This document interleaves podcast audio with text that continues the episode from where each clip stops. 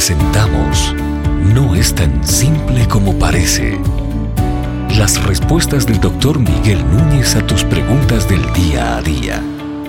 Bienvenidos. ¿Cómo podría usted resumir la teología reformada? Pudiéramos resumir la teología reformada de varias maneras. Por un lado, pudiéramos hablar de, la, de lo diocéntrico, que es la teología reformada.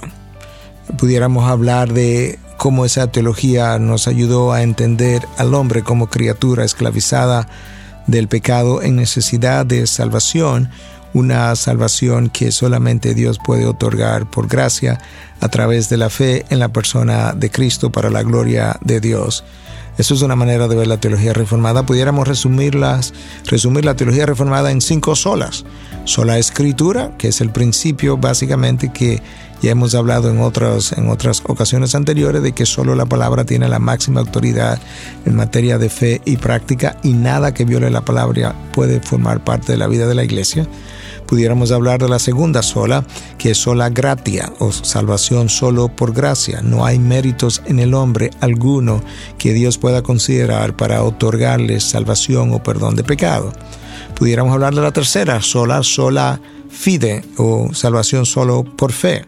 Y en esencia es la confianza que el hombre deposita en el sacrificio que Cristo realizó en la cruz para el perdón de sus pecados que puede eventualmente ah, ser considerado como el instrumento por medio del cual Dios ha de darle salvación al hombre pudieran hablar de una cuarta y una quinta sola, solus Christus, o salvación solo en Cristo, Cristo como único camino, la verdad y la vida, y fuera de él no hay otro camino, no hay otro intercesor, Ah, y finalmente, salvación solo para la gloria de Dios. No hay gloria para el hombre en la salvación. El hombre no es digno de gloria, solamente nuestro Dios es digno, como bien declara la palabra, del honor, el poder, la gloria, la majestad por los siglos de los siglos. Pudiéramos hablar de que esa es el, ese es el corazón de la teología ah, reformada.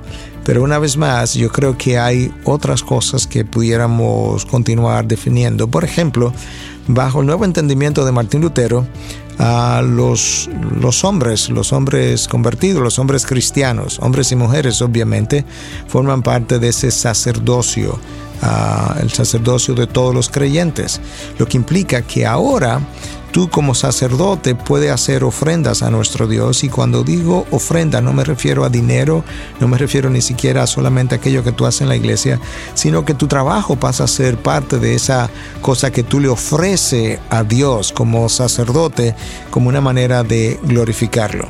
De manera que otra vez tengo que volver al principio de que la reforma nos ayudó a ver el trabajo de una forma completamente diferente.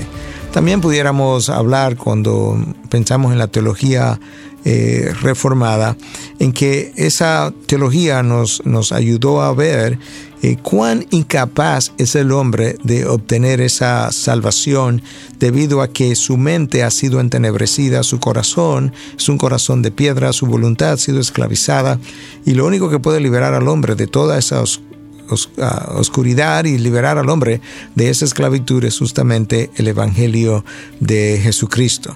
La reforma también nos ayudó a entender mucho mejor el, el principio del ministro, del ministro protestante, del pastor.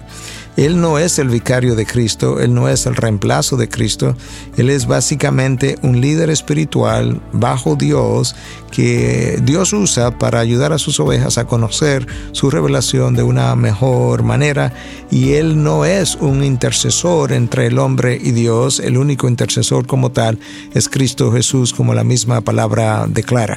Y eso nos da una idea somera de lo que es la teología reformada que fue la pregunta.